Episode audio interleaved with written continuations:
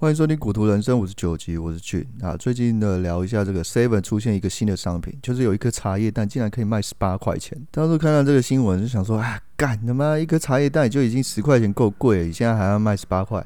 后来点进去才发现，原来是卖所长茶叶蛋。那我不知道各位有没有吃过这个所长茶叶蛋，我个人是还没有。那听说这个所长的茶叶蛋也在大概三十间分店才可以买得到吧？哦，不是每一间分店都可以买得到啦。那这个所长的茶叶蛋的故事呢，背后是非常温馨的。其实大概就是两千年的时候有一个远景啊，这是在台南新化的分局。因为在那个地方有点偏僻啊，那那个所长非常的好心，然后想说，哎，大家不方便买早餐嘛，我就自己卤蛋，我自己卤茶叶蛋，请这个同仁吃，哦，甚至帮助这个国小呢，小学生如果考一百分呢，就可以跟这个所长拿两颗的茶叶蛋，哦，一百分嘛，就是两格零零，你可以拿两颗茶叶蛋。我当初看到这个新闻，想说啊，干这个 seven 怎么那么黑心啊？一颗茶叶蛋卖十八块，你涨价涨得太快了吧？我看完这个温馨的故事呢，又觉得，干真他妈的，真的还是很黑心啊！哎、欸，拜托，一颗茶叶蛋成本才多少钱啊？两块三块吧？你现在一颗变十八块？哦，平常我们去那个全联或者叫家乐福啊，就想说啊，感觉那边东西好便宜啊！哦，这个一矿泉水才都要七块钱、八块钱。然后我去那个 seven 啊，因为一瓶矿泉水要卖二十块啊。哎、欸，你可能会觉得说，一瓶矿泉水十五块、二十块不是很正常吗？那是因为你已经习惯了这个物价。哦，所以每次看到这个 seven 或是全家开始涨茶叶蛋的价钱，或者面包或是科学面，哎，你知道以前科学面一包才五块钱的，现在已经一包要十块钱，甚至这个七七乳加也是啊，什么东西都在涨价啦。哦，几乎你看到的都涨过一倍了，只有你的薪水还没有涨。就连你喝过这个八十五度 C 的招牌咖啡啊，以前呢刚出来就是推三十五块哦，它号召就是刚出来的咖啡呢就是三十五块平价咖啡。然后我记得某一年吧，这个咖啡豆突然的飙涨，然后他就想说啊，受不了，这个三十五块呢要涨到四十块了，然后开始呢一直飙到现在的五十块了。可是你知道吗？这个国际的咖啡豆价呢，中间呢有一度的下跌，也就是说，在这个原物料价呢，有时候跟股票一样嘛，你暴涨可能会暴跌，啊、然后那个八十五度就可能就装傻哦，反正我就是涨价啦，再怎么样跌我都不会跌到原本的三十五块去啊。我记得还有一年有这个日币的暴跌，然后很多人想说，我终于可以买那个 Honda，还有买很多日本的车子啊，可以买到很便宜，可以捡便宜嘛。哦，一样，日本的车子都在装傻哦，这个车价一样都不降哦，即使现在的汇率超级便宜的，一样都不降。所以我们回过头来看，这个 Seven 卖这个一颗茶叶蛋呢，十八块钱，一定是别出心裁的啦。诶，一颗十八块钱的茶叶蛋代表着什么意思？就是说你现在买四颗的茶叶蛋都可以换一个鸡腿便当。诶，拜托，白痴也知道你要换茶叶蛋还是要换鸡腿便当啊？这个什么东西都一样啊，我觉得东西都越来越贵了。而且我觉得那个 Seven 的形象又特别厉害。如果你有注意的话，很多的 Seven 都有做一个主题。呃，像我家这个附近嘛，开了一间宝可梦的 Seven。很好笑，里面有那个呃宝可梦的机台，好像还有那个什么游戏卡之类的吧，好像是一张八十块钱。诶，拜托，你知道多疯狂吗？那个有宝可梦机台的 Seven 啊，那些小朋友竟然可以打到半夜不回家，诶，甚至这个 Seven 啊，它多角化经营看啊，有一些主题，还有那个史努比啊，还有 Hello Kitty 啊。我经过的时候看这些 Seven 真的是布置非常的漂亮。我个人建议啊，如果 Seven 有多余的空间呢，可以做这个青年旅社。也就是说呢，有一天如果我突发奇想，哎，我想要环岛，哎呦，到处去玩，可能旅馆不是那么的多嘛。可是 Seven 到处都有嘛。也就是说，你在环岛的时候，可能很多的旅馆你可能都订不到位置，那至少你还可以去 Seven 哦借宿一晚。不过这个很冲突啦，就是你买东西还可以看到有人在那边睡觉，当然这个隐蔽性一定要好嘛。不过最可怜的还是 Saver 的店员啊，这个店员什么都要会。OK，现在台湾的社会就是这样啦，低薪高物价已经变成一个常态了。OK，我们来看一下这个美股在这个礼拜呢是重磅的财报周。哦，这礼拜呢有很多的大公司要公布他们的财报。那礼拜一呢是特斯拉，那礼拜二呢是微软跟超微 AMD，那礼拜三呢是苹果、脸书、高通、Spotify、Shopify 跟波音。那礼拜四呢是亚马逊、Twitter、未来。那礼拜五呢是埃克森美孚。OK，你听到的都是一些大公司哦，包含这个特斯拉，还有未来汽车，还有微软、超微呢、苹果呢等等的一些 Fan 的几大巨头呢，都是在这个礼拜都会公布他们的财报。那上个礼拜呢，也发生了一件大事情，然后导致这个台股呢，哦，当天就爆了六千亿的大量。也就是说，拜登呢，他要提议加税，对哪些人加税呢？第一个就是他将这个企业的税率，本来呢是在二十一趴，然后要提高到二十八趴。第二个呢，就是对收入超过四十万美元的有钱人呢，要提高个人的所得税，而且呢，还要扩大遗产税的征收范围。那第三个就是对年收入至少是一百万美元，要征收更高的资本利得税。那本来的税率就是二十 percent 嘛，它一次提高到三十九点六的 percent，整整是增加了快两倍啊。那消息一出呢，隔天这个台股呢是重大的崩跌，那成交量也迅速的来到这个六千亿。但幸好呢，在上个礼拜五，也就是在隔天啊，跟今天的礼拜一呢都没有继续的崩跌。但是拜登加税呢，我在上个礼拜也跟大家提醒过了。但是这个新闻呢，又宣示了这个拜登的加税呢是势在必行。但是拜登的这项提议呢，还是得通过这个参众两院的投票。不过在我看来啊，这个通过是在所难免的，因为在很久以前呢，在零八年金融海啸的时候。哦，美国一样是印钞票救经济，所以这次的印钞票已经不是第一次了。所以这些钞票从哪里来？就是从这些有钱的企业跟这些有钱的富人呢，哦，从他们征税拿来的钱。所以很久以前的这种金融海啸啊，对这个有钱人加税呢，当然对他们的资产分配要重新再调整一下。但是呢，对这个整体的经济跟股市呢，哦，不会有太大的影响。啊，甚至在上个礼拜呢，也是跌完了一天呢，之后都一直在涨了。哦，所以大家不用害怕。然后这个只是跌了一天呢，只是稍微的表示一下而已了。哦，然后接下来就是上个礼拜有跟大家谈到这个 K C 物卖的这个 Tesla 跟 Square 嘛，那他就买了这个 Coinbase。那这个礼拜呢，他做了一样的动作，可是呢，他多买了一间叫做 UiPax，甚至呢，ARKK 的呃 Teler Duck 已经变成了第二名。你会想说啊，看他为什么要卖那个 Tesla 跟 Square 呢？其实你仔细想一想哦，这个 Cathie Wood 他本来就是要投资这个虚拟货币、数位货币的平台，然后再去想一件事情，这个马斯克本来就是支持用比特币可以买 Tesla，然后呢，Square 有个 App 叫做 Cash App，它可以买虚拟货币。也就是说，他可以买比特币啊，或者狗狗币等等的哦。所以为了要分散风险，所以他卖了 Tesla 跟 Square，转完了这个 Coinbase。那虽然这个 Coinbase 啊，几乎每天的 KCV 都一直在加仓啊，甚至看这个交易记录没有停过的一天啊。我大胆的预估啊，他应该会排进这个 ARKK 的前十名。但是呢，你也不知道他加仓到几个 percent。所以呢，我今天跟大家介绍 Coinbase 这间公司，然后甚至呢，这 Coinbase 呢，适不适合你，值得去买。现在讲这个 Coinbase 啊，它不是一般的 IPO 上市啊，它是选择这个 Direct Listing。一般公司要上市啊，有四种途径，那这边我就不赘述。那最常见的就是我们讲的，就是 IPO 上市跟这个 Direct Listing。第三种呢，就是 SPAC。那 SPAC 我们在前几集里已经讲过很多次，然后我来讲一下这个 IPO 上市跟这个呃 Direct Listing 有什么样最大的区别。那最大的区别就是这个 IPO 上市呢，它是会把股权稀释的，也就是说，这个 IPO 上市之前啊，这些大老板可能有很多高阶主管，他们都握有百分之百的股权嘛。可是他为了要上市呢，IPO 在美国的规定呢，就必须释出一定股权的股份的稀释，让那个市场上的散户来买。可是这个直接上市啊，Direct Listing 呢？呃，是完全不用把这个股份稀释的。这个最大的好处呢，就是本来的那个握有手上的股份的股东呢，呃，他的权益都不会被稀释掉。而且用这种方式上市呢，会很节省成本，因为他不用找中间的承销商。OK，所以那几天呢，Coinbase 在上市的时候，就有一些新闻说，这个 Coinbase 的 CEO Brian Armstrong 阿姆斯壮呢，到货给 Cathie Wood，然后，M 爽大赚。啊，K C U 接了一些烂摊子。那这样的说法呢，不一定完全是对的，因为这个是上市必须经过的过程。好，另外补充一下，这个 Direct Listing 呢，直接上市啊。另外一间公司，你想必非常的清楚，就是这个 Palantir 也是选择这种方式上市的。好，我们来开始介绍这间 Coinbase。那 Coinbase 呢，是在二零一四年开始诞生的，它经营了整整快八年了，它累计的用户呢，到现在已经四千三百万。而且呢，它是在二零一五年是第一间的加密货币的正牌执照，也是全球最多用户的交易所。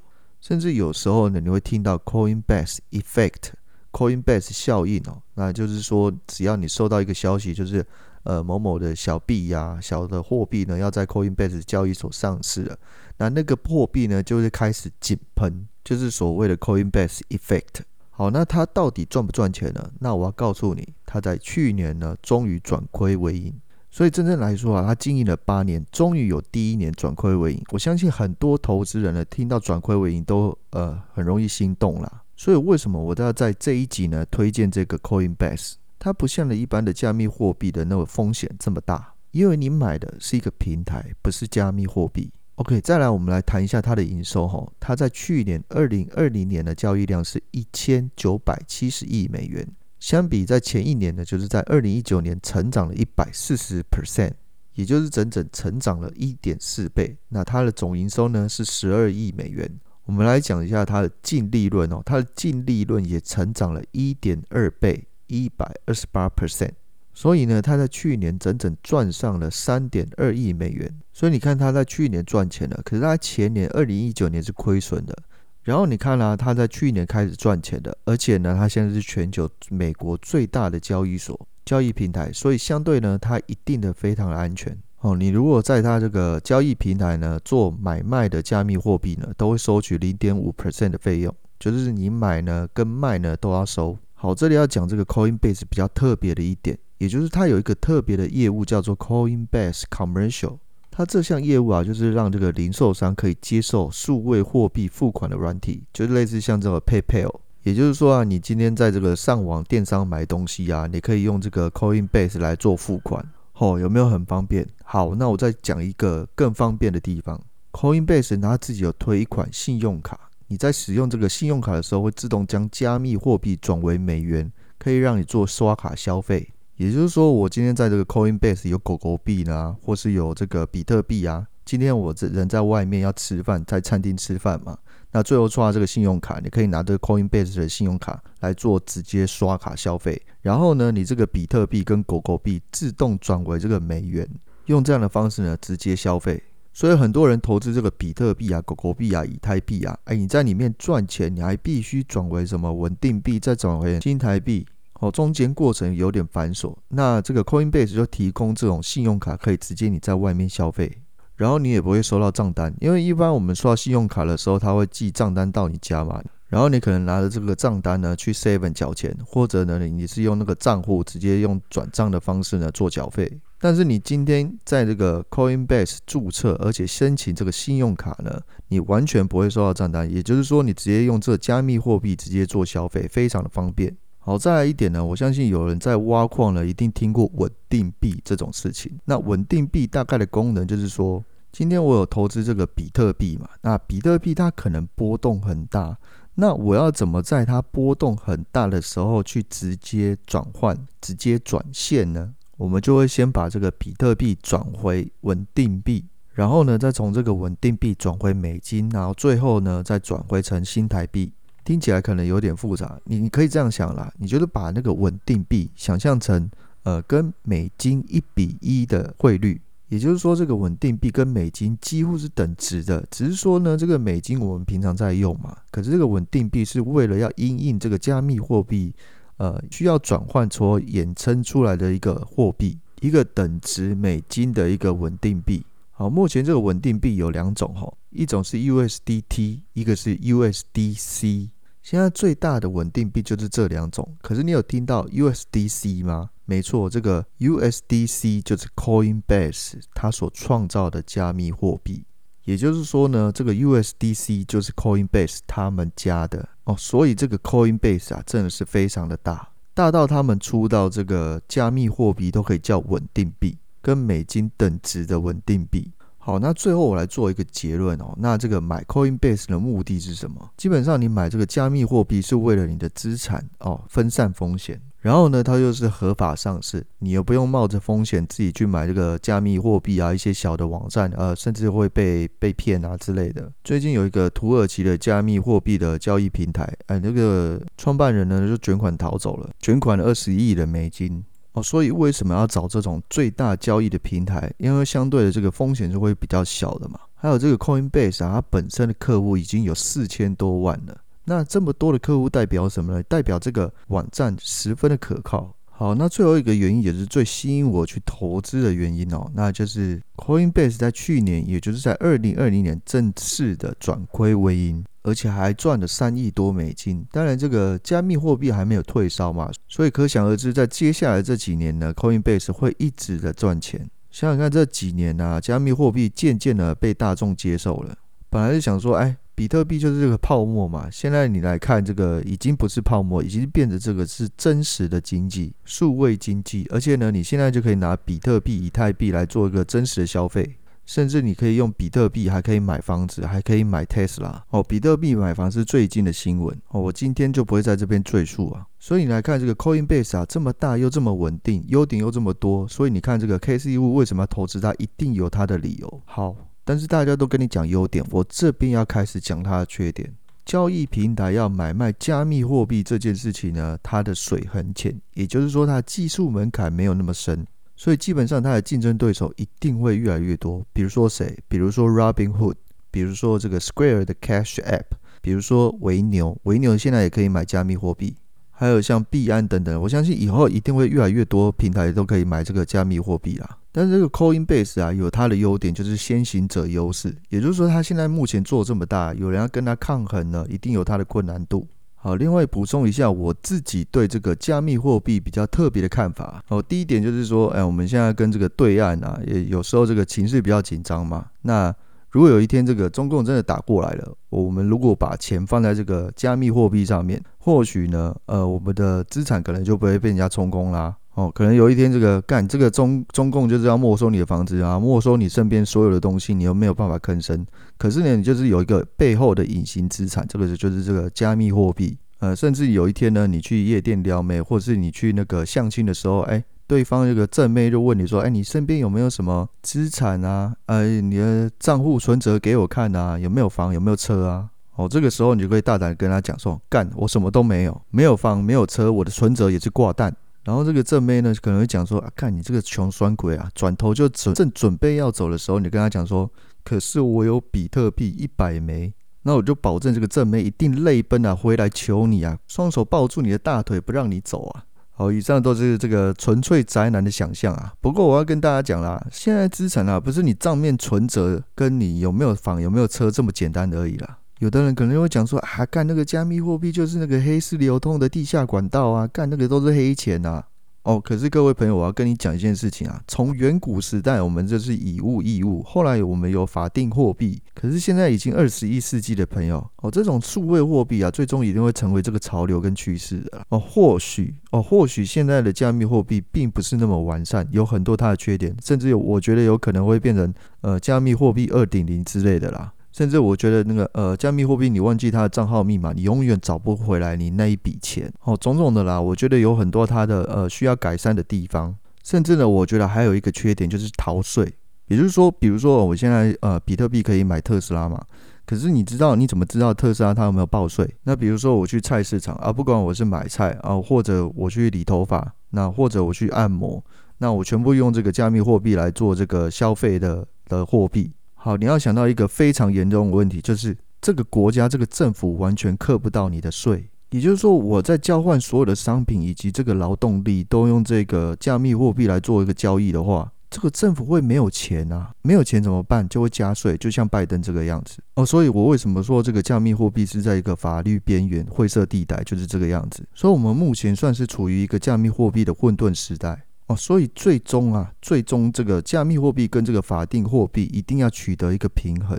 当然，这个过程当中啊，你手上没有加密货币呢，呃，我觉得可能对你来讲是相对不利的。原因是因为，其实我一直觉得哈，穷跟富一个是一个相对的代名词。也就是说，那些有钱的人，呃，比如说懂得投资的这些人，又尤其现在是一个多头市场，很多人在这个投资的市场里面获得了很多钱嘛。那这些人呢，比不懂投资的人，消费力要一定要来得更强嘛？所以为什么这次的那个加密货币的市场你没有参与的话，其实无形中你就会被这个通膨压垮。哦，大家都从这个加密货币或其他的市场都赚到钱了，就你没有赚到钱。大家都有能力买房子，就你没有办法买房子。所以这就是为什么我会说这个富越富，穷越穷，就是这个道理。